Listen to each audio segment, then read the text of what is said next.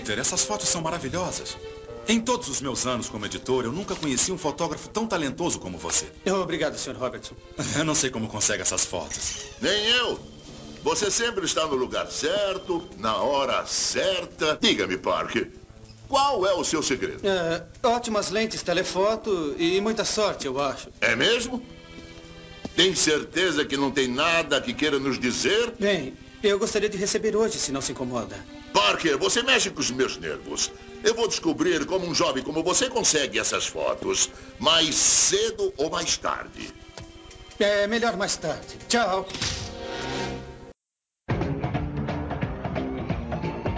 Spider-Man, Spider-Man, does whatever a spider can.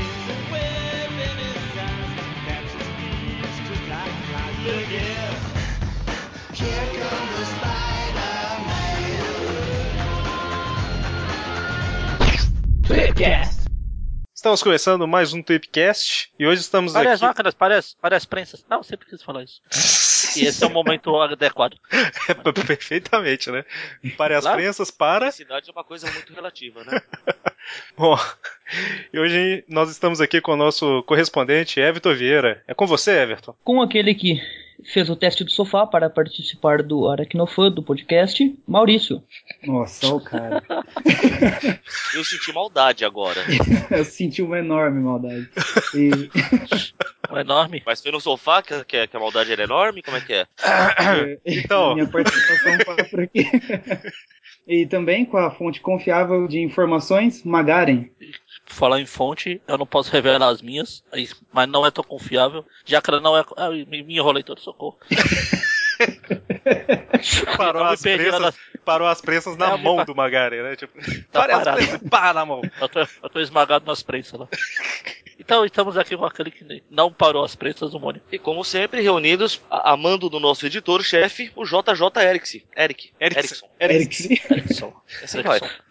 Sony Erickson. Olha só. Então, e hoje, como vocês repararam, nós estamos aqui para falar, para bater um papo sobre o Clarim Diário. Olha só que, que coisa diferente, né? Quem teria uma ideia dessa de falar sobre os funcionários do Clarim, né? Eu.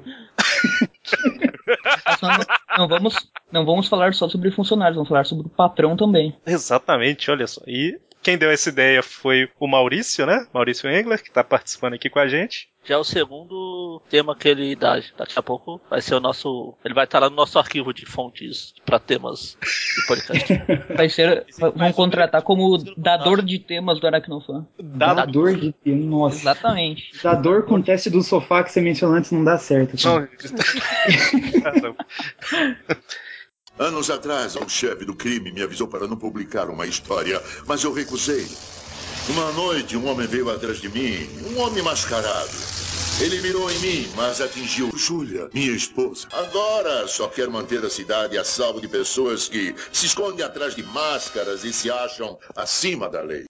É no teste do sofá que a gente vai botando pra quebrar. É no teste do sofá. Então, o Clarim Diário, essa organização que principalmente leitores do Homem-Aranha conhecem tão bem, né? Mas que é, acho que dos anos. No final dos anos 60, já no início dos anos 70, já estava espalhado em quase todas as revistas, né? Tipo, personagem do Clarim É. aparecendo em todo canto. Sendo que a primeira aparição no Clarim realmente Ah. foi uma história lá nos anos 40, 30, sei lá de quando.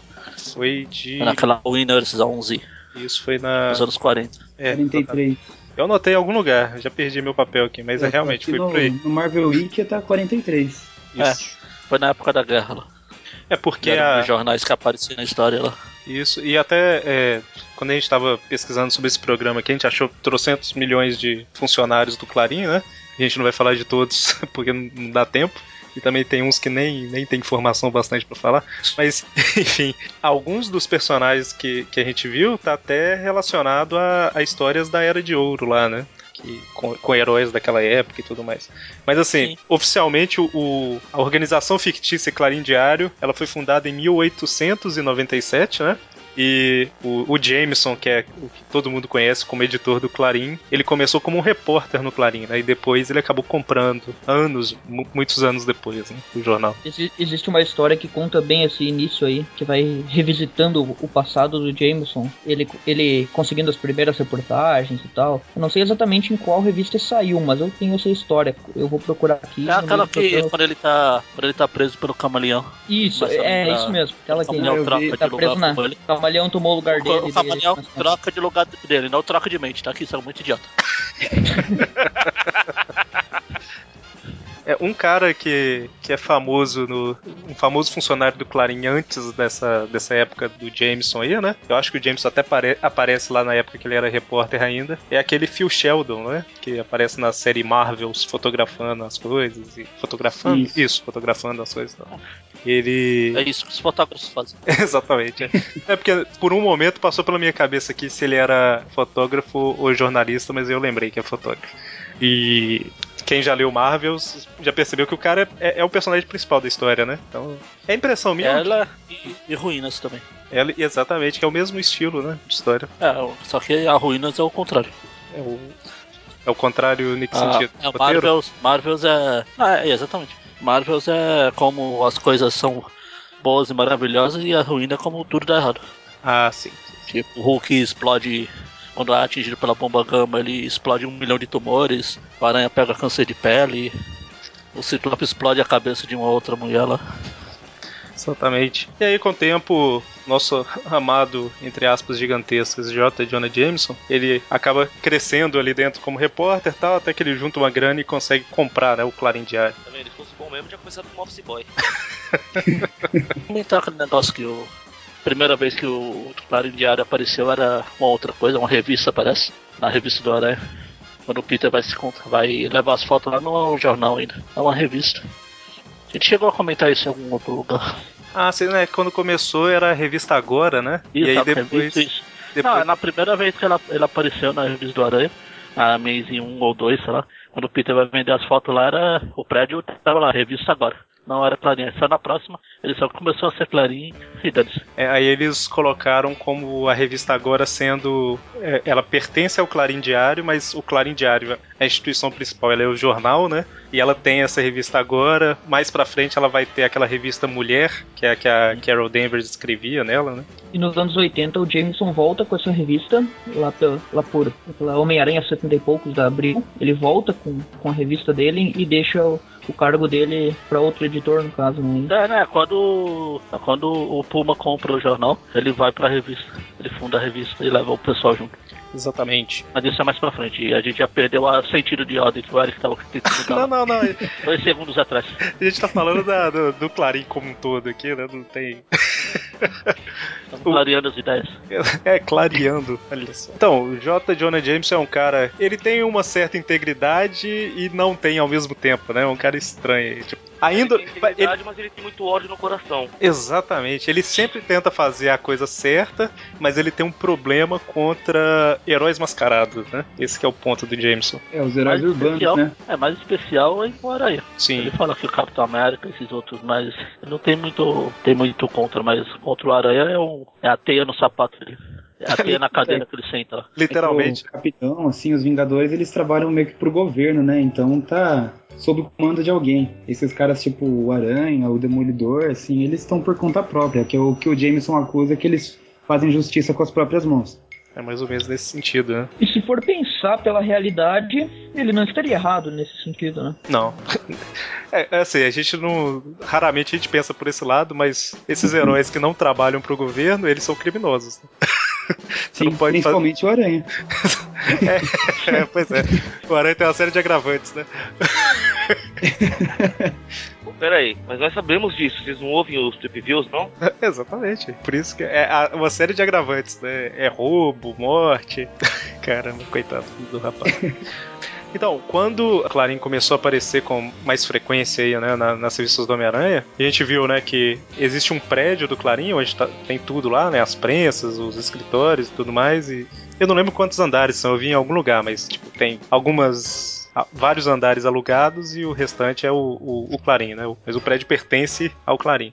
Esse prédio inicial aí, ele dura todos os anos, até os anos, fim dos anos 90 na, nas revistas. Ele só vai ser reconstruído uh, perto de Homem-Aranha 200 de abril, né? Que foi quando ele foi destruído em uma batalha e daí o que o Homem-Aranha inclusive teve que sustentar um, um pilar tinha quebrado e daí ele é reconstruído só depois aí no início dos anos 2000 aí. todo todo o tempo antes foi sempre o mesmo prédio. Exatamente. E nessa época aí principalmente no, no início a gente tinha Agora que o, o nome do prédio antes de ser Clarim o nome dele era Goodman Building. Então a referência ao editor-chefe da Marvel na época o John Goodman é John? Só, só isso. Era John? Só isso, pode continuar. Era John Goodman, uma coisa assim. Uma, algo. Acho que o primeiro nome era o. É, Martin. Martin Goodman. Martin, Martin, Martin. Acho que eu misturei Martin, o Goodman com John Candy e saiu John Goodman. misturava tudo. Então, mas, mas, o que eu ia comentar é que. Então, assim... era o Martin Goodman. Eu não falei nada, eu. O que, eu ia comentar, o que eu ia comentar é que, assim, apesar de ser um jornal grande, é, nos primeiros anos, né, ah, a gente... Não, é, tá, é, é tabloide. É grande, tabloide, ok. Eu tenho um aqui. Apesar de ser é, um tabloide, então... Mas uma organização grande, né? Tipo, tem um, um eles tinham um prédio próprio e para, tudo mais. Para de falar em organização. Sempre depois que você fala, vem o Tabajara. Ai, meu Deus do céu. Apesar de ser uma empresa grande. O, nas, nos primeiros anos a gente tinha um elenco razoavelmente pequeno, né? O elenco que aparecia. Os outros repórteres acabavam que, sei lá, desenhava qualquer um num cantinho. Quando aparecia, aparecia só um, dois tal. Mas a gente Bob, tinha. Hum? O Bob chegou a trabalhar lá também. O Bob, exatamente, depois foi, foi contratado. Ele, ele, é uma, uma figura onisciente que aparece quando necessário. Nós sabemos disso. Exatamente. E a gente tinha ali um, um, um, grupo principal, né? Que era a Betty Brant, o Ned Leeds, o Frederick Foswell, ele apareceu um pouco depois, né? Igual o, o Robbie Robertson também. E eu acho que até a, a, a Glory entrou um pouquinho depois, mas até a Glory ali, mais ou menos, a gente não, não tinha muito outros personagens aparecendo no Clarim, né? Isso durou uns 10 anos, mais é, ou menos. No, nomeado, não. E exatamente. Falou, tinha aqueles caras aleatórios aqui ficavam passando por lá só pra encher a história. Tinha os caras que ficaram naquela história lá do. que o James estava tentando falar com a aranha lá, falando, ah, se o Homem-Formiga pode falar com o ara, Formiga, porque o aranha não pode falar com as aranhas. A verdade. E os caras falam, não, o chefe tá ficando doido lá. Ele começa, ah, vamos, responda, o Homem-Aranha, tá, você trabalha pro Homem-Aranha? É, mas, é, mas é isso mesmo, né, que acontece. Pra que, se é quem estiver ouvindo e estiver achando que a gente tá zoando, né? Exatamente. Nós nunca zoamos, aprendam isso. Exatamente, olha só. Então, e aí, o Foz a gente falou bastante dele no, no programa do, dos gangsters, né? Mas, mas a, a Beth, ela foi interesse amoroso do Peter, né? Que a gente também já falou dela um pouco, né? Mas também. É uma mulher um pouco chata. A Beth, pra mim, a única vantagem. Bom, tudo bem, ela teve uma evolução, né? Ela era só uma secretária. Eu não estou desmerecendo as secretárias, me desculpem, secretárias. só tô dizendo que ela deu um avanço, digamos assim, tipo, porque ela era uma simples secretária e depois ela se tornou uma repórter. E depois ela se tornou uma repórter já nos anos 90 e acho que tá até hoje como repórter do Clarim, não é? A última vez que eu vi ela, ela não estava trabalhando, acho que para jornal nenhum, mas ela era repórter e tinha um site, alguma coisa assim, um blog, sei lá. Faz um é, tempo pelo, já. Pelo jeito não era muito competente, então. Não, não, foi na. foi. Foi numa época que o Clarim tinha sido vendido, a galera tinha ido embora tal. Eu acho que isso foi antes de Superior, sabe? Mas, enfim, a, a, a Beth a gente tem aí, né? Que o Homem-Aranha, o Peter, né? Teve um relacionamento com ela aí durante um tempo e depois ela se casou aí com, com o Ned Leeds, né? E depois ficou viúva. Só um adendo sobre a Beth. Ela apareceu no filme. É aquela secretária. Eu, eu acho a, a, atriz bonitinha. Eu só queria comentar isso. A atriz é gatinha mesmo. E aí a, a Beth, ela, ela acabou ficando fixa. Na, ela, ela, ficando fixa não, mas ela aparece em várias histórias mesmo, igual o Everton comentou, quando ela deixa de ser secretária, né? Mas ela virou repórter do Clarim e tal. Então é uma personagem que ficou bem ativa aí, né? No, nesse elenco por bastante tempo. Teve até uma época que ela tava com o Ned, mas ele começou a dar em cima do Flash, saía com o Flash. Aí a Shashan descobriu, aí ela começou a ir com o Peter, aí o Flash achou que o Peter tava traindo ele, aí. Calma, calma aí. Aqueles, Pera, aqueles romances que o Macaren Ned gosta lá. em cima do Flash e que o Flash achou que o Peter tava traindo ele. Pois é, eu entendi isso também. Não, então, é que eu tava lendo essa Que época. é, é recentemente, patrocinado pelo né? Boticário, a revista, é isso? Aí o boticarizador. Não, então, ela, ela estava casada com o Ned. Mas aí eu, assim, eu não, não li ainda cronologicamente certinho, né? Tem umas histórias saltadas. Ela começa assim com o Flash, aí o Ned descobre. Aí, o, ao mesmo tempo, a Shashan parece que descobriu que o Flash estava saindo com a Beth. Aí ela começa a conversar com o Peter, pra desabafar algumas coisas. Aí o, o Flash vê ela saindo com o Peter e acha que a Shashan tá traindo o Flash com o Peter. Deu pra entender? Entendi. Não? Entendi, entendi, entendi. Isso acontece, É, então, isso acontece no meio dos anos 80, mais ou menos, né? É uma, é uma Isso. beleza essa trama aí. Nas novelas acontece até hoje. Isso aí é na, na época que ninguém sabia que era o Duende Macabro. Quiseram jogar a culpa no Flash. Tanto que foi isso aí que deixou. que fez o Ned jogar. tentar incriminar o Flash, porque o Flash tava pegando a mulher dele. Isso. Olha isso. Naquele Super Almanac Marvel número 2. Sim. É meio, é meio confusa essa história, porque na verdade naquela época quem tentou incriminar o Flash, segundo o, o Stern depois, foi o Kingsley. O Ned nessa época, ele só atacou o Flash na rua e ele nem não conseguiu capturar ele, quem capturou na verdade foi o Kingsley. Mas é, isso deixamos pro programa Isso- do Duende Macabro. Exatamente. Voltando, voltando ao assunto, a gente tem ali o braço direito do Jameson, né? Que é o Robbie, que é a consciência, né? do Jameson. É, é o que, não, é que não, deixou o Clarim pro buraco há muito tempo.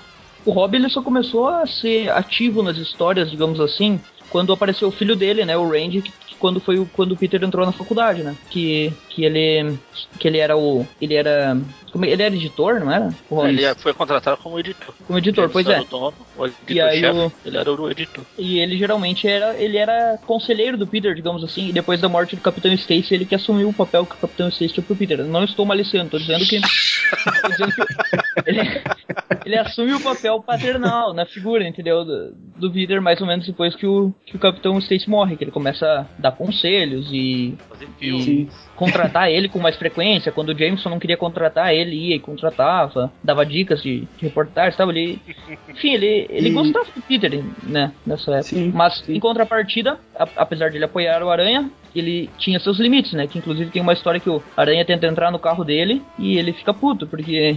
Como assim, invadindo a privacidade dele, né? Porque ele não sabia, no caso, que, que o Peter era o Aranha nessa época. Depois tem até uma discussão que ele podia já saber ou não. Mas nessa época aí eh, não era certeza que ele sabia, né? No início. Então, ele Eu acho em que vários momentos levanta suspeitas, né? No ar que ele sabe sim. viu? Só pra constar, o Peter, o Aranha não tentou entrar no carro, o Aranha entrou no carro. Ele chegou no carro, a aranha já tava lá dentro. Mais um crime. Mas pra quem tá ouvindo e não entendeu nada, é que no- nos nossos Trip Views Classics nós chegamos à conclusão de que o Capitão Stacy é. Bom. é, não era exatamente o que todo mundo pensa que ele é, né? Então ouçam os Trip Views Classic e entendam esse amor paternal que ele tinha pelo Peter. Mesma linha de amor paternal que o Chacal tinha pela Gwen. Exatamente. Exatamente, é. Mas o, o que eu acho assim, legal no Hobby, assim, na, logo nessa época, assim, anos 60, 70, é que ele era um personagem assim, coadjuvante, mas ele tinha um background muito forte, né, com, com a família dele e com ele mesmo, né, que toda aquela história dele com, com o lápide, todas aquelas coisas assim, era, era bem legal isso, né? Eles davam profundidade ao personagem. E ele entrou numa época que a Marvel tava tentando colocar personagens negros nas histórias, né?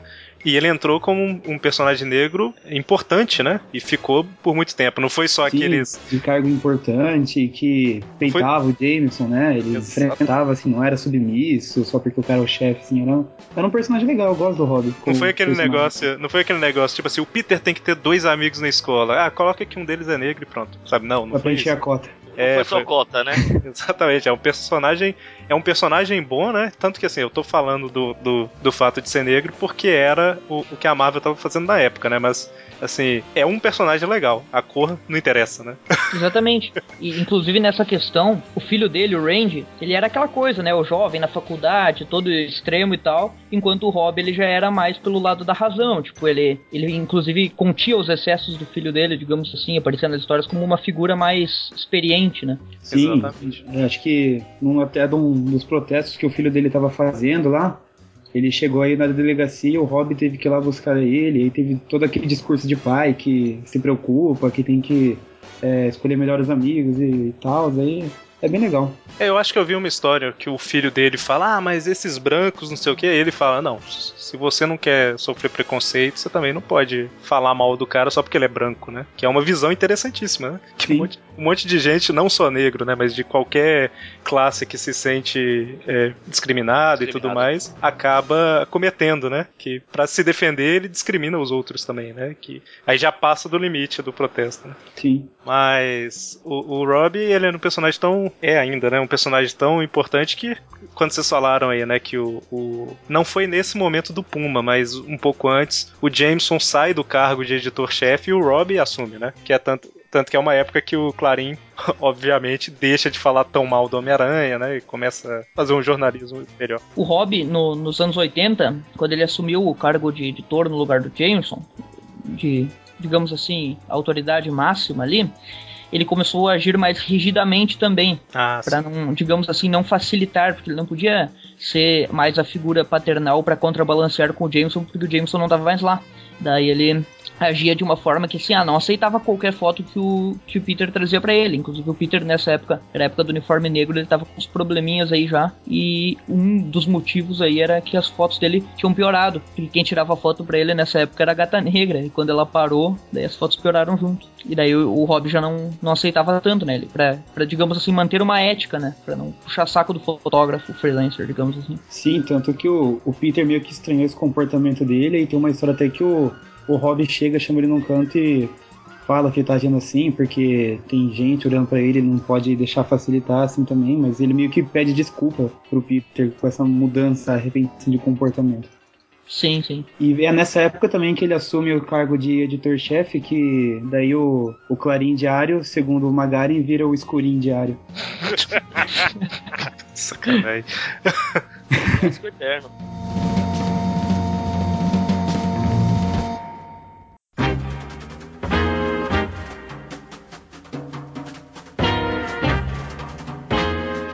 E aí, depois que a Beth casa, né, a gente ela, ela sai do Clarim por um tempo, né? E a gente tem aquela, aquela época que o Jameson tá tentando contratar uma nova secretária, que, que elas não- Ah, sim, temos que fazer menções honrosas aquelas secretárias de uma semana, de uma revista, né? uma, uma semana?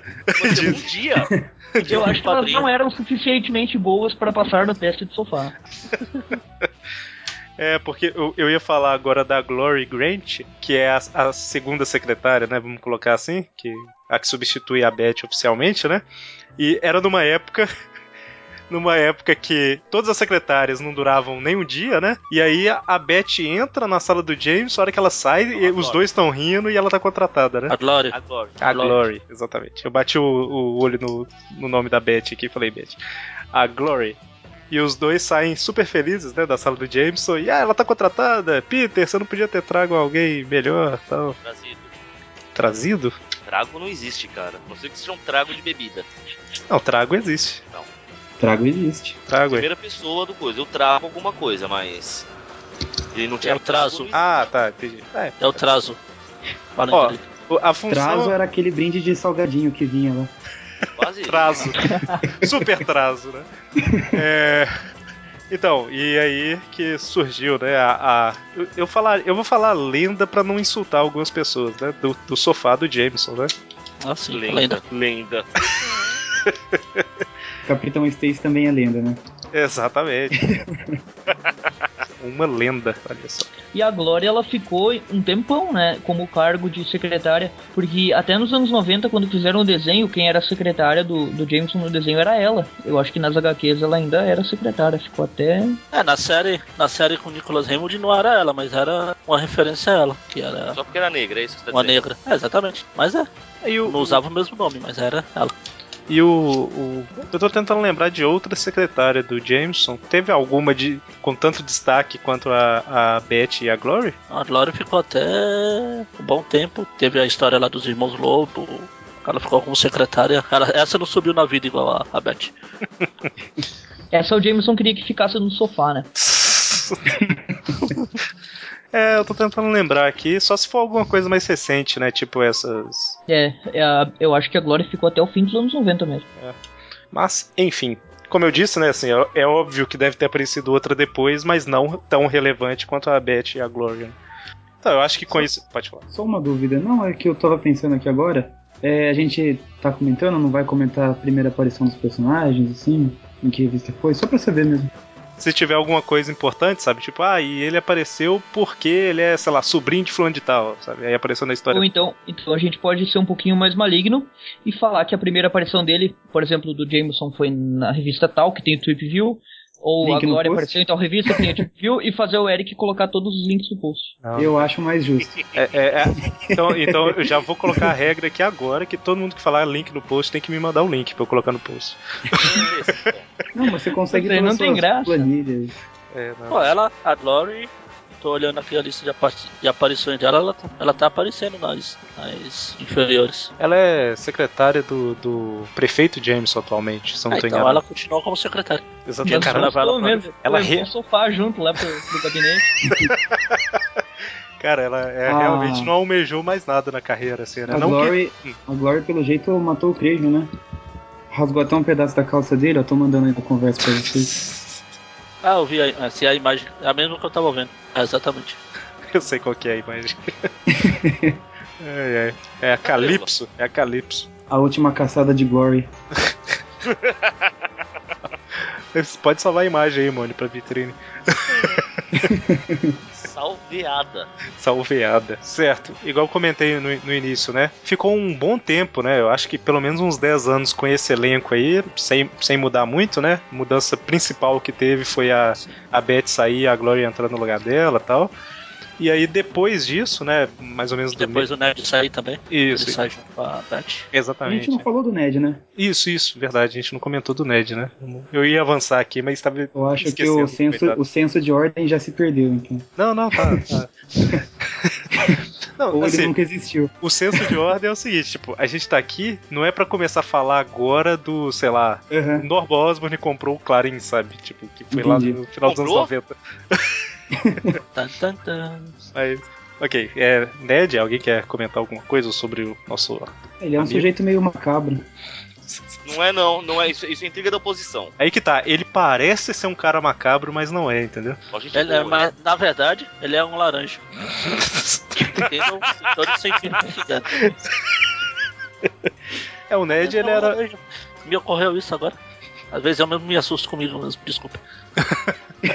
É, o Ned, ele era o, era o repórter, né, do Clarim nessa época, se parar pra pensar, que não mostravam outros repórteres, né? Era ele e o Foswell, basicamente. Só que o Foswell ficou pouco tempo e tal. A função do Ned nesse, a função do Ned nesse início nunca foi muito relevante porque ele geralmente só aparecia pra fazer ciúme no Peter com a Beth no início. E ele só começou a ter uma relevância como repórter lá perto da- do início da saga do clone dos anos 70, em que ele foi capturado pelo Chacal e inclusive foi um dos que ficou perto da, da bomba lá do estádio que, que o Peter que o Chacal colocou os dois Homem-Aranha pra brigar, né? Isso. Ele, Na ficou- verdade, ele, também subiu, ajuda. ele subiu no muro do quintal e viu uma coisa que não era legal, viu dois aranhas saindo na porrada. Exatamente, exatamente. Bom, mas é, nesse início era, era isso, né? É, eu acho que no. Não lembro se no Tweepcast lá do, dos Duendes a gente comentou sobre o Ned, eu acho que sim, né? Acho que a gente falou alguma coisa sobre a época do Duende Macabro e tal, só que aí já não. Que você não tá lembrando de alguma coisa. É. Só que aí já sai um pouco fora do assunto do Clarim, né? Mas Ah. tem a, a- É, porque ele, ele, como você falou, ele ficou. Ele apareceu pra. Ele apareceu pra casar com a Beth. Quando eles casaram, eles saíram da. Eles saíram das histórias, os dois. Aí a vida seguiu. Aí ele só começou a voltar realmente nessa parte do Duende Macabro. Voltou a Beth também, com problema no casamento, e voltou ele. Isso, exatamente. E aí nessa época o, o, o elenco né, do, do Clarim, o staff lá já estava crescendo, né? Já estava aparecendo mais gente. E eu sei que foi um pouco antes disso, mas o Ben Urich já estava aparecendo. Lance Bannon, né? Fotógrafo Sim. concorrente do Peter. A folha de pagamento do Clarim já tava grande. Exatamente. Com o Lance Bannon veio a Amy Powell, Amy Powell também, né? Que era a noiva dele. E alguns outros repórteres aí, né? Isso começou a acontecer, na verdade, quando o Peter voltou pro Clarim, né? Porque ele saiu durante o fim dos anos 70 e início dos 80, ele saiu do Clarim. Eu não lembro, ele teve algum desentendimento com o Jameson e começou a trabalhar no Globo. E daí, quando ele saiu do Globo Diário, ele foi pro. voltou pro Clarim e daí começou a aparecer esses outros, uh, digamos, coadjuvantes aí, como o rival dele, que é o Lance Bannon, que já foi citado aí, que inclusive foram desenvolvidos aí por um tempinho e infelizmente a maioria do fim deles a gente não pode ver aqui porque abriu pulou, né? Exatamente. Tá dizendo que abriu pulou a história? e a era interessante que a Amy ela ficava dando em cima do Peter para fazer ciúme no Lance, né? A mesma história de novelinha mexicana. exatamente. É, ela, ela não era exatamente noiva, ela era, digamos, uh, amiga colorida. Digamos. É, ele, ela era uma. Eles tinham um relacionamento aberto, né? Hum. Entendi. Mas ele sabia que o relacionamento era aberto? Sim, inclusive ele que não queria algo a mais. Eu lembro que ele tirava foto dela, né? É, eu lembro de alguma coisa assim numa revista. Sim, sim, ele tirava fotos dela e. Postava e... na internet, mas é um pilantra mesmo. Mandava por carta, né? Pra todo, todo mundo dos anos 70. Postava, né? Premia e botava nos posts. Mas, mas, o Lance em si, ele era um, um bom personagem, porque ele servia justamente para mostrar que qualquer falha do Peter, o Lance já tava lá com uma foto melhor, entendeu? Tipo, ele, ele dava assim um, uma ênfase de sempre causar um pouquinho mais de problema na vida do Peter, né? É, e o Jameson é. gostava do, do Lance porque ele pegava o Homem-Aranha de ângulos que o Jameson gostava, né? O Homem-Aranha parecendo mal. Tá Não. Cadê o lens pra fotografar a aranha jogando terra pra cima e se batendo sozinho? Nunca esqueceremos, né, dessa primeira luta do Homem-Aranha contra o Homem-Aranha. Mas. Nos anos 80, como, o... como, como o Maurício falou, não foi o Everton, falou que a gente não chegou a ver o fim dos personagens. No Lance Bannon, realmente a gente não viu o fim do personagem. Abriu pulo ao arco que ele é meio que assassinado. Meio que? É, porque é Marvel, sabe? É? Qualquer dia ele pode voltar aí. Entendi. É o. Ele é morto. Tentaram refazer a, a história do de ver quem era o Duende Macabro com o tal de Facade lá, mas não deu muito certo a história, é bem fraquinho, mas é isso que quem rodou nessa foi o Lance. O, o Lance Venom, ele era um dos, Venom? digamos assim, ele era um dos Lance suspeitos Venom. do... Lance foi? Venom, ele foi dominado pelo simbionte. Não, o Lance Venom, ele ah. era ele era um pera, pera, dos pera, suspeitos... Mônio, Lance Venom na vitrine, anota aí. Lance Venom na vitrine, você corpo obrigado, do, né? Corpo do Venom, cabeça do Lance. Meu Deus. Diga, faz um negócio, faz uma, uma regra. Quem pedir imagem na vitrine tem que fazer e te mandar. Exatamente. Gostei.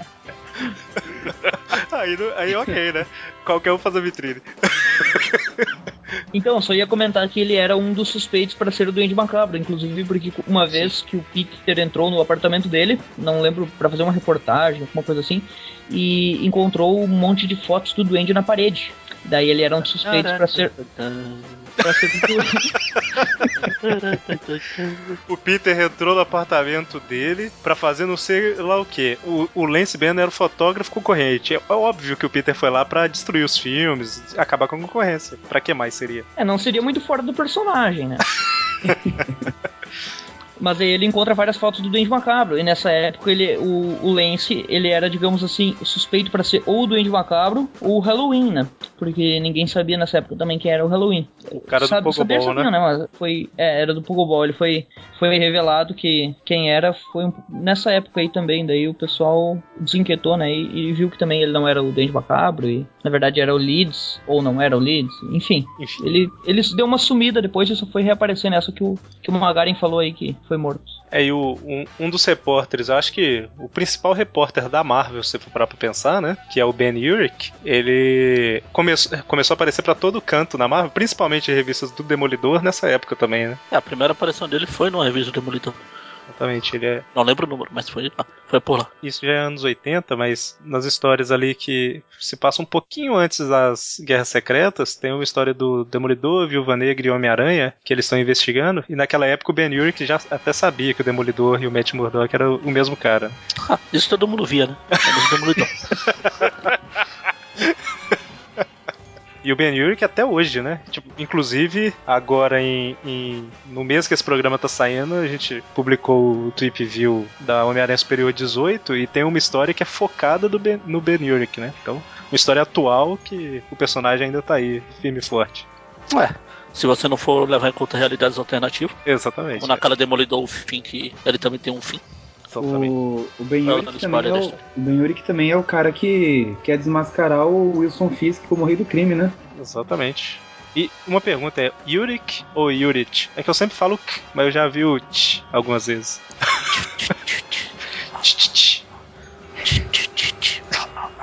Que isso? É o Jason. Não, não? É o Jason agora. É, nessa época também a gente tem aí a Carol Danvers, né? Aparecendo e, e trabalhando na revista Mulher. Aqui, é, no Supai da Man, olha só onde que eu tô puxando. Aquela namorada dele trabalhava numa revista. A revista não chamava Mulher também, não? Sim. E o Woman. Woman, Woman. Olha só, é a referência que eu tô inventando. Ela é a cara. Ela é a Carol japonesa. A Kalol. A Kalol da Kalol. É que nem quando eu postava no grupo lá que o Eric colocava o vilão do dia, eu encontrava a contraparte americana dele. Aí tá a contraparte americana da, da, da Carol Danvers. Tem uma, uma contraparte no Spider-Man também. Calol. Calou Danvers. E é. Não, fala direito. Kalol Davis. Davis. Deverus. É, mas aí é chinês, né? Calou, não? Não importa. Asiático é tudo igual. Caramba. ok. né? Falando Fala- de racismo, né? Não tem diferença. Falando em racismo. É. então. Eu já, eu já, te, eu já falei em outro programa que tem, dá pra achar diferença, mas não vou ficar olhando pro pé do pessoal, então deles. É, no Sirius, eu acho também tem lembre-se de uma coisa: você tem cartão branco pra falar de cearense, não de japonês. Ah, mas japonês eu estudei o idioma deles, eu tenho um cartão pelo menos cinza. Mano, Mônio, Mônio, somos seres humanos. Podemos falar de seres humanos aí, ó. E é assim que funciona. Se for essa regra. Seres Mas- humanos. Caramba. A Carol Danvers, ela era, trabalhava nessa revista Mulher, né? E nos anos 70 é que tava rolando esse vários movimentos feministas, né, pelos direitos das mulheres e tudo mais. Inclusive no, no início de- desse mês a gente lançou um Trip View Classic das Spider Super Stories que me chutaram no meio do programa. Ouçam lá pra entender. Me chutaram. ah, tô dodó, eu não vou gravar no meu aniversário. Se virem. Eu nem fui trabalhar na segunda de tão mal que eu tava. Ah, tá. É, Saca, né? Encheu tanto a cara. Ah, E, e uma coisa que eu ia comentar lá, que não deu pra comentar porque eu saí, é justamente que lá tava tendo uma passeata pelo, pelo Dia da Mulher e tudo mais, justamente por causa desses movimentos que tava tendo na época, né? aliás, um ótimo ano, né, mano? Ótimo ano, ano fantástico. É, E a, só, porque só falem, falem o que quiser, mas a Marvel sempre, antigamente, hoje em dia virou uma zona. Sempre teve antenada nesse negócio que tava no mundo real. No negócio, quando o, o tema era o racismo, eles puseram o Robin que a gente comentou, o Randy, na época do- da liberação feminina, que eu só lembro de Chaves, do concurso de Miss Universo. É, teve essa da Carol, é, combate às drogas, teve a história do Harry, É, assim própria- substantivamente. Exatamente. E a própria Carol, ela, ela. Da mesma forma que eu falei que o Rob entrou na época do. Quando teve o, o escândalo de Watergate lá, Capitão América ficou de mimimi que no, tava desiludido com, com o governo e virou só o capitão. Exatamente. Acho que foi depois do Watergate isso do Tá, Capitão. então, foi depois, foi quando explodiu. É, é, é porque tava tendo umas merda da, da- da política mesmo. é, aí ele descobriu que o líder do, do Império Secreto era um dos caras mais altos lá da. Não alto de altura, alto de patente. não era o Metaloid, né? Não Não, era o Metaloid. É, Aí ele se matou lá na frente do capitão e ele ficou, oh meu Deus. Foi o Capitão América ao Mônio. Ah, meu Deus. Não porque o Capitão América não é machista. Olha só. Mas eu não sou machista, eu sou a favor do direito das mulheres. Eu gosto, por exemplo, que elas têm o direito de lavar a louça, elas têm o direito. Caramba, caramba. Temos que tratar as mulheres igualmente com os seres humanos. Tal qual como se fossem, né? Tá Cara, certo. gente, calma, calma. Eu vou apanhar na rua, tô vendo. Então, e a Carol Danvers, ela entrou nessa época que eles estavam tentando criar personagens femininas fortes, né? Então, Foi nessa época que surgiu a Mulher Hulk? eu não sei de quando que a Mulher Hulk é, mas é possível. Sim, nessa. Não só, porque teve na. Não sei, vocês que podem ser mais entendidos lá na, na série B, lá, teve a Batgirl também, não teve?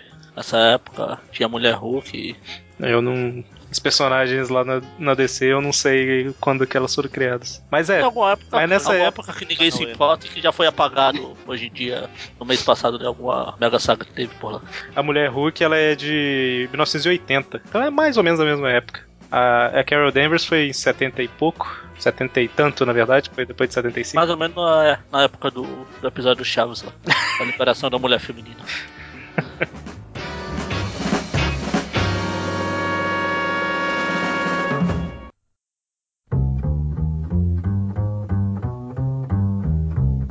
Então, quem mais apareceu nessa época aí? Tem um, um- Ah, tem um personagem que é o Andrew. co- Como é que pronuncia o sobrenome? Pauncholino? Garfield. Hã? Garfield. É, é, eu, tô, Garfield.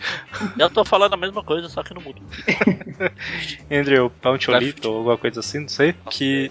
é, eu deixei ele na lista aqui que ah, tem, tá. Tem uma história relevante dele, que é na Marvel Team Up 130, se eu não tô enganado. O velho, caraca. Isso, que é uma história que tá tendo. Eu acho que é o. Já te falei que tá tendo um supermercado. Como é que é, Magat? É o supermercado aqui perto de casa. É, toda vez que eu falo tá tendo, eu lembro. Tipo, vem a voz do Magari na minha cabeça. sabe? É triste. Muito triste. Mas ok, voltando. Esse cara, nessa história que é o Homem-Aranha com Feiticeiro Escarlate, Visão, se eu não tô enganado. Ele é um repórter que está investigando algumas coisas lá, junto com o Peter, e ele consegue deduzir que o Peter é o Homem-Aranha, né? Que não, é tão difícil assim, mas ele consegue deduzir, né? E aí, no, no final da história, ele acaba percebendo que. Tipo assim, durante a história, ele dá a entender pro Peter que ele já percebeu que o Peter é o Homem-Aranha, né? E aí o Peter fica nervoso, né? Que esse cara ele fica falando que, ah, eu vou fazer minha grande história, vou ganhar um Pu- Pulitzer e tal. Pulitzer. Pu- É, tanto faz. Não, não é tanto faz. Vai ganhar um Pulitzer. E Ô, aí. Eric, Eric, Oi. não é assim, não é tanto faz. Mas eu entendi que você tava me chamando, não entendi? Não, eu tava falando do Eric. Eric Iglesias, né? ok, então. E aí no final da história, né, pra terminar, no final da história ele percebe, né, que é melhor não revelar a identidade do Peter e tal. E o ele nunca fala pro Peter diretamente que já entendeu que ele é o Homem-Aranha, né? Mas aí o Peter pergunta, tipo, e sobre aquela sua grande história e tal? Ele fala, ah, se vamos supor que eu tivesse descoberto quem é o Homem-Aranha, não sei o que e tal, às vezes é melhor é, que um herói continue fazendo bem, não sei o que e tal, do que eu ganhar um. Como é que é, Moni, o nome do prêmio? Pulitzer. Exatamente. Você sabe Imagina- qual foi o real imagina- motivo dele ficar quieto, né? Qual? Ele sabe quem é o Aranha, ele sabe que se ele abrir o bico ele morre. Nós temos aí vários personagens, né? Que, que apareceram aí, mas podem comentar de quem vocês quiserem aí, na verdade. né? Não tem nenhuma ordem específica agora. Eu ia comentar da, da Kate Cushing, que é uma Ah. editora de cidades que entrou nos anos 80 aí que o Jameson contratou. E ela era, digamos, a versão piorada do Jameson. Acho que pelo fato de ser mulher, já torna ela um pouquinho mais sensível, mais emocional. Não estou Só sendo preconceituoso. Não estou sendo preconceituoso. Ela, digamos Preconceito, assim, é natural da mulher. ela É- entrou. Sim, biologicamente sim, mas isso leva a discussões que eu não quero entrar, né? Ok. digamos assim, ela chegou. A, a primeira atitude ao ser contratada foi tirar o cigarro da boca do James. Falou que fumar fazia mal e tirou o cigarro da boca dele. E já Exato. chegou. Tipo, é, ela chegou chegando, né? E daí. De- Ela, eu ela era- na- no quadrinho seguinte. Ah, Quando conseguir outro cigarro, é claro. ela não ficou muito tempo empregada, eu acho também. Ela não ficou muito tempo, mas ela era, era engraçado que nessa época o Peter já tinha dificuldade pra conseguir vender foto, porque as fotos dele eram horríveis. E daí o Jameson ainda passou pra ela ah, o dever de Ah. escolher as fotos. E daí Falando, se era vira pior aí, ainda. se vira aí. E o Peter não gostava muito dela, e inclusive só foram se aproximar, digamos, um pouquinho amigavelmente naquela história já, já citada pelo Magaren nesses últimos trip views aí, em que a Beth foi pra um culto, por causa depois da morte do Ned, pra tentar superar e tal, e- a irmã da, da Kate Cushing tinha sido capturada por esse mesmo culto, mas no fim encontraram que não era ela e pensavam que era. Eu só ouço, eu só ouço Candy Crush. Tá traumatizado pelos convites. né? é, exatamente, toda hora. É porque é a Candy Crush, é porque é a Candy Crush. É, mas ah, então, não tem muito o que falar, né? Porque foi uma personagem que ela aparecia assim, bem, sabe, só pra comprar foto e xingar um pouco o Peter, né? Só pra dar, dar um. Pra, pra mostrar um pouco mais da sorte do Parker, né? Do azar do Parker. Só É, pra mostrar que existem coisas piores que o Jameson. Ah, mas a, a Candy Crush aí não criou o escorpião, não, não financiou o Esmagaranha. Acho que o Jameson ainda é pior. Mas afetou muita gente com os convitinhos, convitinhos lá no Facebook. É, um outro cara que a gente comentou no, no Tweepcast do, dos Gangsters, né? Foi o Jacob Conover, que foi o, um dos Rosas, né? O terceiro Rosa, se não estou enganado. E ele era um repórter do Clarim, né? Tanto que aquela história. Deixa eu ver, eu irrito o Mônio ou não? Deixa eu pensar. É, tá, vou irritar. O menino que colecionava Homem-Aranha. Agora irrita, vai. Tá, o menino que coleciona. É, quem escreve aquela matéria que aparece durante a história é o Jacob Conover, né? Então, Sim. era um repórter do Clarim aí. E trouxeram de volta ele no fim dos anos 90 pra ser o, o Rosa, né? Foi uma tentativa de fazer o que fizeram com o, com o Foswell. Fazer um chefe do crime que era repórter do Clarim. Só que foi o contrário, né? Oh meu Deus, todos os chefes do. É, foi do o contrário porque ele Clarim. saiu do Clarim pra ir pro, pra ir pro crime. E o Foswell saiu do crime pra ir pro Clarim. É um negócio, parece que ele salvou. A gente deve ter falado isso no outro programa, mas ele salvou a vida do Fortunato lá. E aí o Fortunato falou: opa, então toma essa máscara rosa aqui e, uns capangas. É basicamente isso. Aí ele foi lá e brigou com o cravo. Todos, todos os chefes do crime saindo do Clarim, que ridículo. Então, quem mais aí? Nick Katzenberg, que era, era o gordo escroto lá. Que, e eu posso falar de gordos escroto, que eu sou o gordo. E um pouco escroto. que ele, é- ele fazia o papel do, do Lance, do, de vários outros que são ao longo do Ele era o Lance sem a moralidade, né? É, Exatamente. Ele era o cara que competia com o Peter pelas fotos, mas sempre que tentava passar a perna de, de modo. Como a, a- falou, de modo amoral. Tanto que teve uma época que ele tirou uma foto do Peter tirando foto como, como Homem-Aranha. Falou que o Peter estava forjando as fotos. O Robin ficou um bom tempo sem falar com o Peter por causa disso. Obrigou o Peter a ser. a se a- a- o James admitiu o Peter. Que Aí, no final, absurdo, ele, no que final ele absurdo. morreu de câncer. Que absurdo o Peter forjar as fotos, né? Pois é. Ele nem começou a trabalhar com Parece isso. que ele ia ficar jogando areia pra cima. Cara, a história é fundamental do Homem-Areia. Primeira aparição do Homem-Areia, todo mundo lê, por favor. mais legal.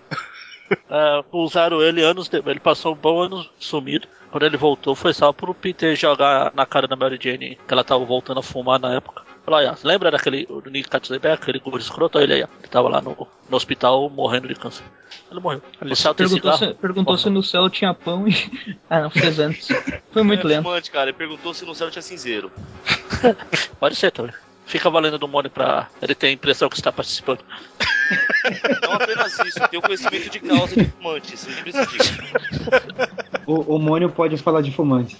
Ah, isso, pronto. É, deixa ele. E aí, pode, Pode puxar outro? Pode, pode à vontade. Então, no- nos anos 80 também teve a Joy Mercado, que era. surgiu mais ou menos. Ela surgiu mais ou menos ali naquela. Não sei se vocês têm aquela- aquele formatinho da Abril que tem a morte da Ginger Wolf, sabe? Sim, sim. E a primeira E história. A primeira ela. história, exatamente, foi quando ela surgiu. Ela era uma repórter, uma loirinha, que, digamos assim, ela surgiu pra fazer o papel que o Ned Leeds, na época que ele tava meio transtornado, né? Surgiu ela pra ser companheira do Peter.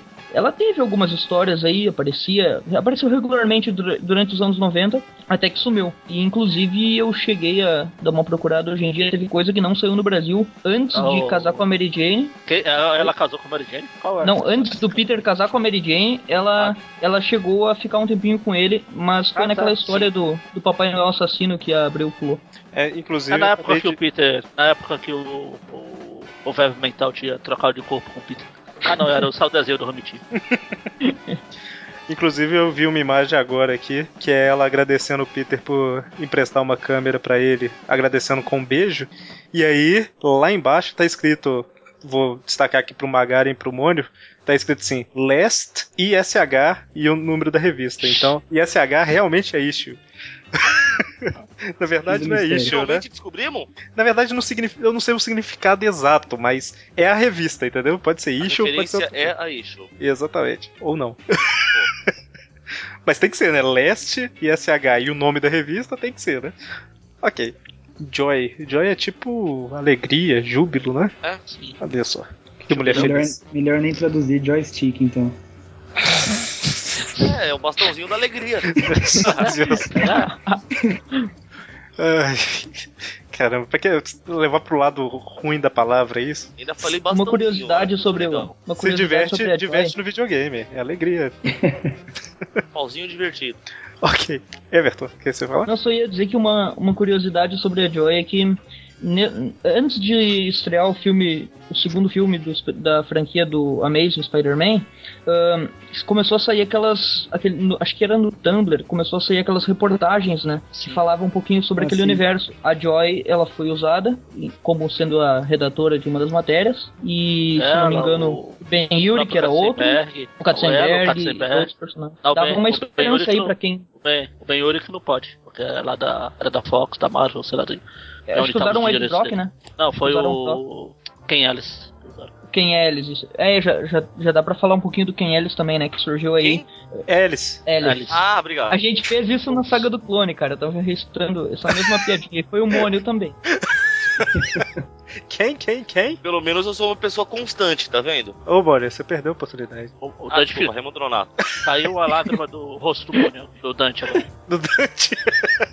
Coitado, o Dante tentou, lá no início do mês, no Trip View da menção, ele tentou fazer a piadinha do quem, quem, quem? Eu falei, não, Dante, não, não. Vamos continuar o programa. Aí ele ficava todo triste, sabe? Ninguém falava Raimundo Nonato com ele. tadinho. e o Ken Ellis, ele, ele. Ele. Esqueci o que eu ia falar dele. Não, eu ia falar que ele Ah, surgiu, tipo, aí na saga do clone, foi ele que batizou o Aranha Escarlate. Ah, sim. Era isso que eu ia falar. O mais relevante dele é que ele deu o nome de Aranha Escarlate pro. pro Isso, isso. é, Aranha Ele era nessa época uma espécie de contraponto ao Ben Urich. Enquanto o Ben Urich era um repórter mais analista, o Ken Ellis ele tentava, digamos assim, sempre se destacar com a sua reportagem. E daí ele corria atrás e não ligava muito pros riscos. Ele chegou a seguir o Venom várias vezes para conseguir reportagem e É, ele queria Enfim, ganhar ele- um, um Pulitzer. é, ele sempre estava atrás de, de. Inclusive, quando surgiu o, o Duende Verde, o, o Phil Urich, ele, ele ficava de atrás dele, tipo, como.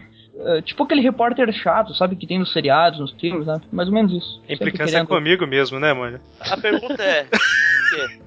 o Bagari falou Pulitzer aí, o Mônio, "Ih, tranquilão. E eu falei só pra. eu é. Desculpa, eu tava, eu tava pensando em outra coisa. Que eu Ah, tava a longe. implicância é comigo. A implicância é comigo. Eu, eu, tava, eu tava tentando lembrar que fim levou o Ken Ellis. Do, do jeito que surgiu, sumiu, né? Ah, sim. Ele acabou a relevância dele, entraram outros personagens. É que, no, na verdade, todos esses personagens secundários, o pessoal que veio pós 2000 não sabe o que trabalhar com secundários aí. Não, o. Ken Ellis, ele, ele apareceu na época do. do. Ah, caramba. Quando o, o Bennett lá ele compra o Clarim e vira o DB, né? No, no Brasil, sei lá, Ah, tá, virou eu, CD. vendo, eu tô vendo que eu dei uma pesquisada mais cedo. Ele, ele reapareceu nas histórias do Deadpool com Cable. Isso, é. Até parecia mais jovem pra variar. Ninguém liga pra cronologia nessa droga. mano. Mas aí ele, ele, ele apareceu nessa época e ele ficou um tempo. Mas não lembro nada. Ele, aproveitando já o Ken, quando ele ia fazer as reportagens, ele levava um fotógrafo, que era a Angela em Que era fanzona do Peter, né? É, no começo, ela nem conhecia o Peter. Depois que conheceu, ela começou a virar fã do Peter. Chegou A até uma Angela- época que ela encontrou, ela encontrou o Ben num, na época que o Ben trabalhava lá para uns mafiosos lá. Ela achou que era o Peter que tava, ah, você tá fazendo uma reportagem é, Só disfarçada, eu não vou, não vou te atrapalhar. Não vou te atrapalhar, viu, repórter? Tchau.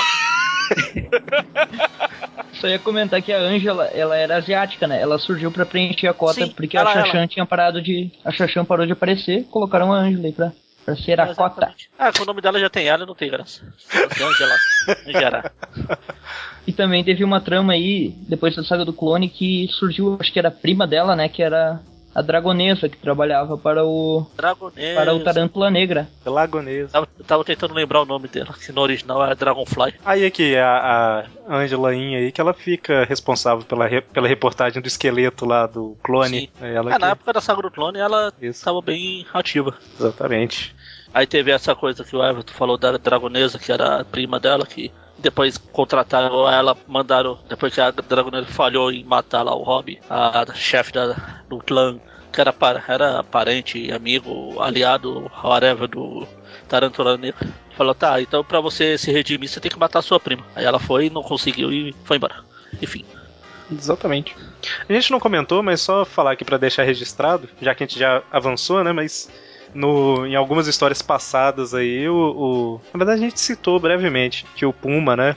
como agradecimento ao, ao Homem-Aranha lá, ele compra o Clarim, né? Compra 51% das ações lá e Sim. vira o dono, né?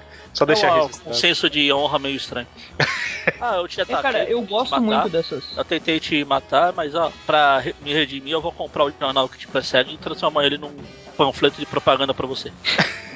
Eu gosto dessas histórias aí da época do Puma, só que ele era um cara muito chato, porque o Peter falava que não precisa, não precisa, a dívida de honra não, não me importa com isso, e ele continuava sempre querendo fazer alguma coisa pro bem dele, como se tivesse alguma dívida muito gigante pra pagar, e tipo, ficava só naquilo, naquilo, naquilo, até que parou de aparecer, tipo, era só isso que o personagem rendia Era só mesmo. isso, tanto que quando ele desiste da história, ele chega no James e fala: Ô, você quer seu jornal de volta? Dá um dólar aí, toma, toma 51 rações. Fácil, né? O, o Jameson fez o cosplay daquele, daquele personagem que todo mundo odeia, o Chris, passa um dólar. Eu ri só pra acompanhar a risada de vocês, eu não faço ideia do que vocês estão falando. Deixa eu puxar um personagem que eu, eu pus pra série A da lista aqui. Que, pra quem não sabe, a gente fez duas listas. Uma de personagem quem se importa e a outra tem alguma coisa pra falar. Que é o Gilbert Trilby, que ele era o. Quando o Octopus morreu. Estou fazendo um monte de aspas aqui. Aspas com todos os tentáculos. Ele era o cara que ficava. eh, que ficou responsável pelo obituário do Octopus. Tem umas duas histórias que ele faz o obituário. Que é quando conta aí o passado do Octopus. Que ele vai entrevistando os, os amigos que ele conheceu. Aí quando o Octopus volta, ele faz a pergunta que todo leitor de quadrinhos já se fez. Pô, mas se ninguém fica mo- morto muito tempo, pra que eu sirvo? Sai triste melancólico. Cara. Ah, só deixar registrado aqui que a Jessica Carradine lá, ela. A Moni vai falar Carradine, quer ver? ela trabalhou um tempinho no Clarim, né? Que ela vai levar uma foto lá do. Caramba, do Homem-Aranha, né? Naquela. Naquela armadura lá. Esqueci o nome. Enfim, Armadura de teia lá? É, ele leva, ela leva pro Jameson, o Jameson gosta e acaba contratando ela lá, dá um trabalho pra ela, né? Então, deixar registrado que ela Mas trabalhou. quem é a. Jessica Hardine? É a filha do ladrão. Ah, isso. Então, olha, ela voltou? Voltou? Qual a armadura de inteiro? O que vocês estão falando? É, então, eu também fico me perguntando se o Eric não tava confundindo. Que ela, tra... ela não chegou a trabalhar muito, ela só. O caso dela foi que ela tirou a foto do. Não, falei do errado. Como O Homem-Aranha. uniforme dele. É. É, não, mas o. O, o Ben tirando a máscara lá. Ela ia vender pro Jameson, só que. Não, mas eu- no, no último momento ela falou: não, deixei. É que Igual meu tradutor. lá, carinha careca lá. É que meu tradutor simultâneo falhou. E, na verdade, ela tirou uma foto do Aranha Escarlate lutando contra aquele armada, que era o cara que usava uma armadura, entendeu? Não o Homem-Aranha usando a armadura. Desculpinha esfarrapada, rapaz. Só, só pra, pra fazer uma correção aqui, estilo Mônio. ah, na verdade, quem lutou com o Armada foi o Homem-Aranha Ben Riley, não o Aranha Escarlate. Tudo bem, dá na mesma, mas só pra ser um pouquinho chato. Não, mas ele. Até Não, mas. eu lembro, a primeira foto que ela, que, que ela apareceu que ela tirou foi o Aranha com o uniforme novo. Foi logo depois ele ter criado o novo uniforme. Tá certo, Sim, ele o já, Armada, tinha, o Armada foi o primeiro inimigo do Homem-Aranha novo. Ele já tinha assumido, né? Como oficialmente era o novo Homem-Aranha, né? Exatamente. Não manja nada de Homem-Aranha pra você trabalhar em outro site. Mas é, eu tô aqui pra aprender junto com todo mundo. Ninguém é Aham. dono da verdade, né, mano? Claro que eu sou. Deixa eu ver. Tem algum personagem antigo aqui que a gente vai comentar ainda? Vou dar uma passada rápida na, na lista que eu tenho aqui. O Billy Walters era um moleque que o. que tietava o Peter. Só que o Peter não tinha tempo pra ele. É, não tem. Aí, o Peter umas duas ele histórias. fala com Capitão Stacy. É. Eu lembro do Billy Walters, cara. É. Que quem levou também, hein? É, Então, é como 90% dessa lista, ninguém sabe, ninguém viu. Ou morreu na, quando o Clarim desabou lá no Homem-Aranha 200 lá. O cara queria porque queria ser amigo do Peter. Quando o Peter Ah, resolveu exatamente. falar, não, vamos dar uma chance pro moleque, não vou deixar o Aranha interferir. É, não precisa vir com a sua piedade pra cima de mim, saiu andando. Exatamente. É, Ela saiu andando e tá andando até hoje. Charles Snow também não, que não tem nada pra falar, é daquelas pessoas que aparecem em uma história e já. Também não, também não. Colin Cooper era o. Apareceu na história que o Lance Bannon morre. Ele era um dos suspeitos do assassinato lá, de ser o Facade. Mas igual abriu, ninguém se importa. Tem mais um monte aqui que também ninguém se importa e acabou. Agora vamos pra série A.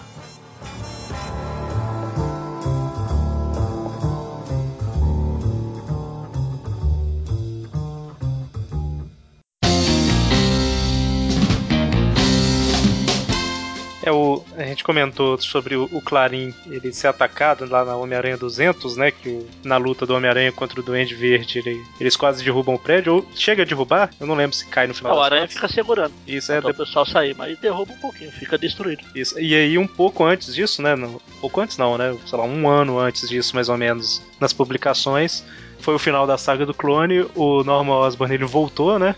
E ele compra o Clarim, né? Ele vira o dono do Clarim pra atormentar a vida do Peter aí, né? Então, Como se ele precisasse um pouquinho mais disso.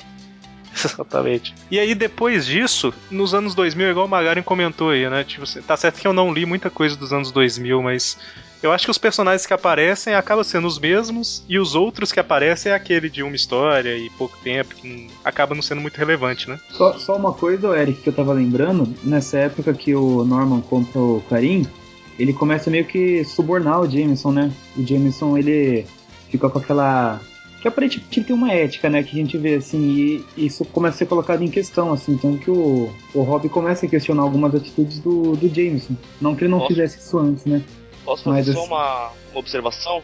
Até duas. Ele não suborna, ele chantageia o Jameson. Ele tem alguma coisa contra o Jameson que ele fica chantageando. É, então, é, é por aí, assim, e daí o, o Jameson, assim, fica totalmente sob o comando do, do Norman, né?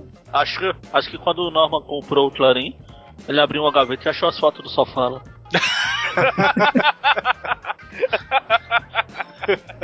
A próxima coisa relevante que eu lembro, que eu já tava lendo, na- já tinha voltado a ler as revistas, foi pouco antes da invasão secreta ali, é que o Clarim tá mal das pernas pra caramba, aí tanto que vários funcionários trabalham de graça pra ajudar um tempo e tal.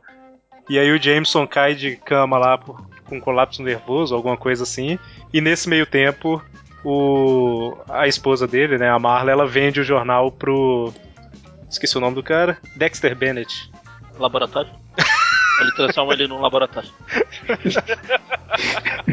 Dexter Bennett, um cara pouco narcisista, né? Que o nome dele começa com DB. Aí ele renomeia o Daily Bugle pra DB, com uma exclamação depois, né? Nossa. Se você não comenta isso, eu não podia notar. É, é- é quando ele transforma o Clarim num tabloide, né, cara? Exatamente, é só é, matéria expondo as coisas sem prova direito, né? Falando de, de. Celebridade. Ah, ele continuou o legado do Jameson, então. Falava as coisas sem saber. E ele tratava mal pra caramba todos os funcionários, né? E, e não tinha ética nenhuma. Foi até por causa disso que nessa época aí várias pessoas saem do Clarim, né? O, o- Nessa época, aquela Nora Winters, que era uma repórter, ela já tinha sido apresentada. E aí várias pessoas saem, né? Sai o Rob, sai a Nora, sai a Beth, o Peter também sai. E aí eles acabam fundando um outro jornal que é o Linha de Frente, né? O Frontline. Eu não lembro se vários jornais tinham algum rabo preso com, com o Dexter aí, que quem saiu de lá não conseguia emprego em lugar nenhum. O único lugar que eles conseguiram foi nesse jornal que o, que o Rob abriu aí, né? Esse Linha de Frente. Que era um jornal mais. É, é, nessa época eu ainda, dá, eu ainda lia daquele jeito. Ah, tô lendo, legal. Mas essa. O linha de frente, por um tempo, ficou igual o Phil Sheldon era no- na Marvels. Ele era a visão do, da pessoa comum nas, nas grandes mega sagas que vai mudar tudo até a próxima de três meses depois mudar tudo. Exato. Essas grandes sagas todas tiveram uma revista. É, Frontline, que era a visão do pessoal normal. Enquanto o pessoal se pegava de porrada, tinha o pessoal fugia da- das explosões, tinha essa, essa reportagem. Era legal, parte da Frontline. Inclusive, tem uma. Teve uma revista em 96 que eu tenho quase certeza que não saiu no Brasil. The Pulse. Não, não. É, Ah, o DB. Essa não saiu, não. é uma revista que chamava Daily Bugle, que é três edições focada no. no. no povo do Pessoal do Clarim, Clarim. fazendo as coisas, né? Ah. Deve ser interessante, porque a análise que eu vi, as três revistas receberam nota 4 em 5. Então, eu achei interessante. muito sem vergonha, nota 4. Eu, meus advogados entraram em contato, viu? E eu falei da, da The Pulse, que foi uma série de revistas que lançaram mais recentemente, foi um pouco antes de eu parar de ler, lá em 2008. Foi exatamente aí que a Jessica Jones trabalhou por Clarim, que ela foi contratada para ser tipo como a um negócio de especialista, consultora, consultora de assuntos super-heróicos. Só que aí não durou muito também e foi pro espaço. Exatamente isso Depois antes. que o Jameson foi pra cima dos, dos, dos- de uma das 292.392 formações dos Vingadores, que tinha o Luke Cage, a Jessica Jones falou, não, meu marido só não vai mexer, tchau.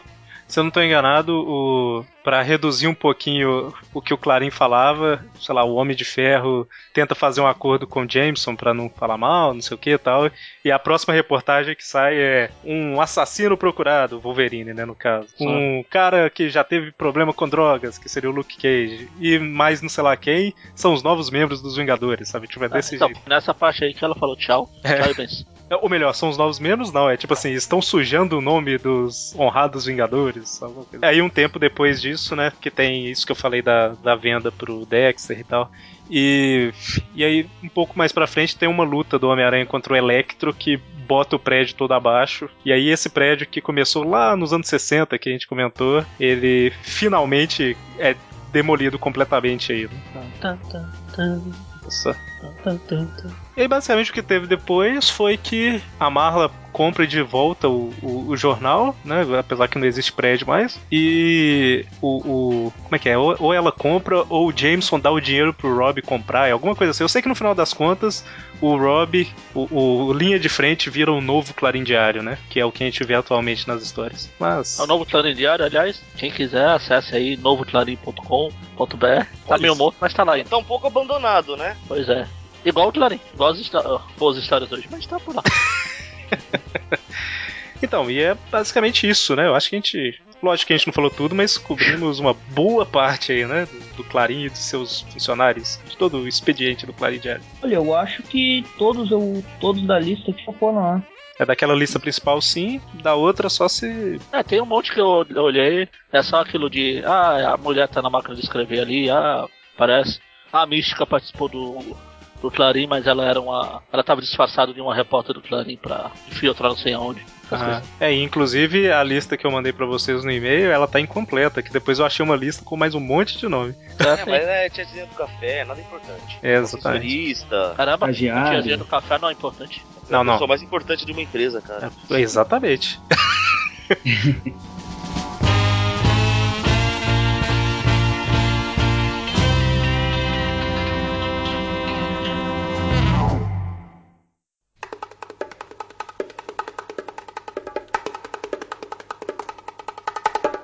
Bom, então sendo assim, eu acho que a gente falou de quase tudo aí. Tentando lembrar se o Clarim tem alguma importância em alguma realidade alternativa, mas não lembro. É, assim, ele não tem nenhuma. Eu acho que não tem uma importância grande em nenhuma, assim, mas tá presente em praticamente todas, né? É, tipo, por exemplo, ah, no MC2, praticamente volta tudo. O Clarim volta, o Jameson tá vivo ainda, os 792 milhões de anos lá. Aí tem o, o neto dele que trabalha no Clarim, tem a, a própria May é contratada pra tirar fotos Da Garota do Aranha. Clarim também. Ah, olha, o James fala, "Eu contratei seu pai, você quer é, trabalhar aí? Fica aí. Ah, tá, legal. Ela fica, falou, opa, já sei como fazer pra ter foto da garota aranha, hein? mas isso. Em 2099 acho que não tem nada é, dito, será o Clarim 2099. Não, não tem Ah. porque a gente descobre que a tinta Ah, é. causava câncer Exatamente. através da pele. Muito importante, a gente ia deixar falar isso. É, e a.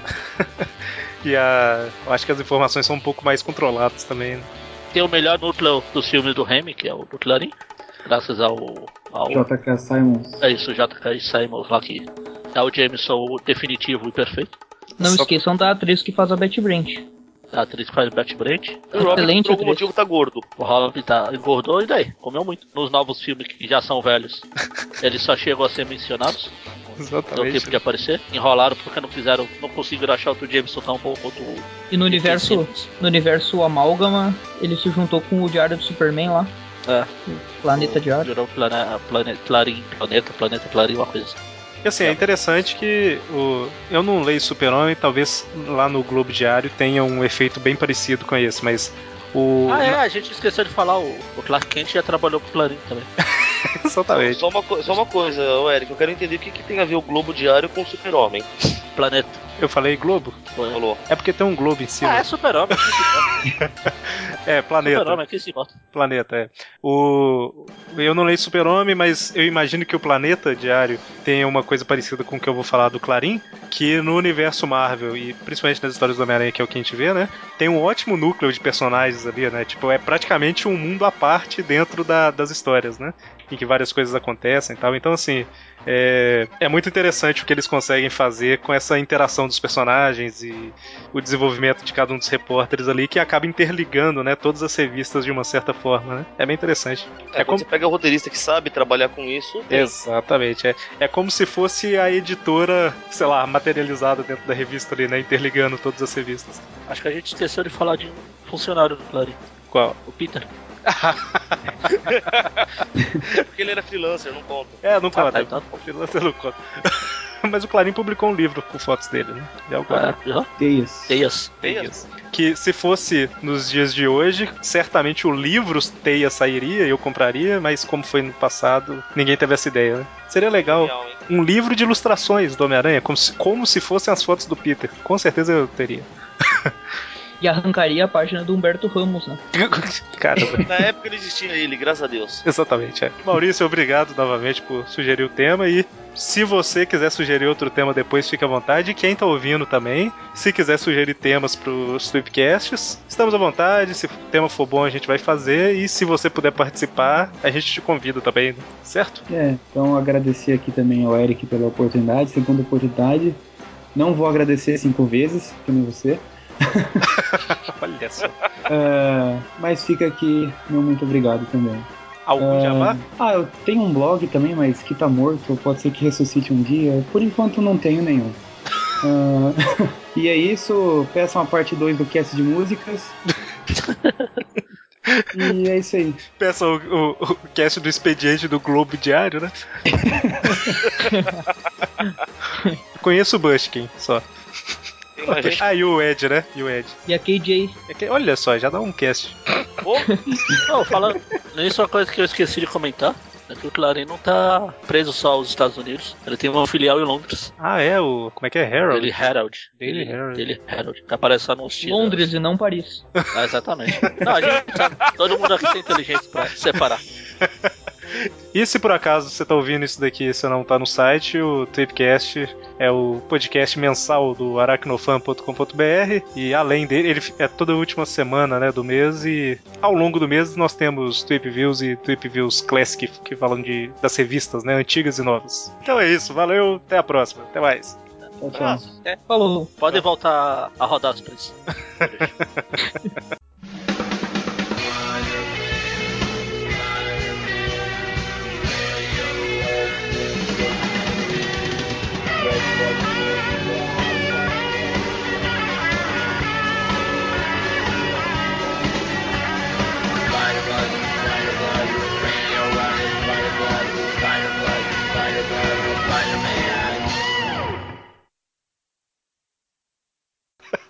Ela, ela não quer estudar, ela não quer estudar, mas tira a nota 10 na prova de farrear. Ela tá na balada, como é que é? Descendo, dançando sem parar. Com Eric Vinícius, ela desce até o chão. Não lembro direito, então tem assim. Obrigado por mais um mestre. É. Aqui, ó. A Team Espirro, a dança do King Kong. Kim, Kim, Kim, Kong, Kong, Kong. Dança, dança, dança com o King Kong. Tem a do canguru. Essa aí, a do canguru. Uh, uh, uh. Boitatá. Por algum motivo minha memória funciona com música, eu acabei de perceber. Eu tô lembrando a letra das músicas que eu ouvi uma vez só. Então então, a partir de hoje você começa a fazer os casts cantados. Ninguém vai querer ouvir.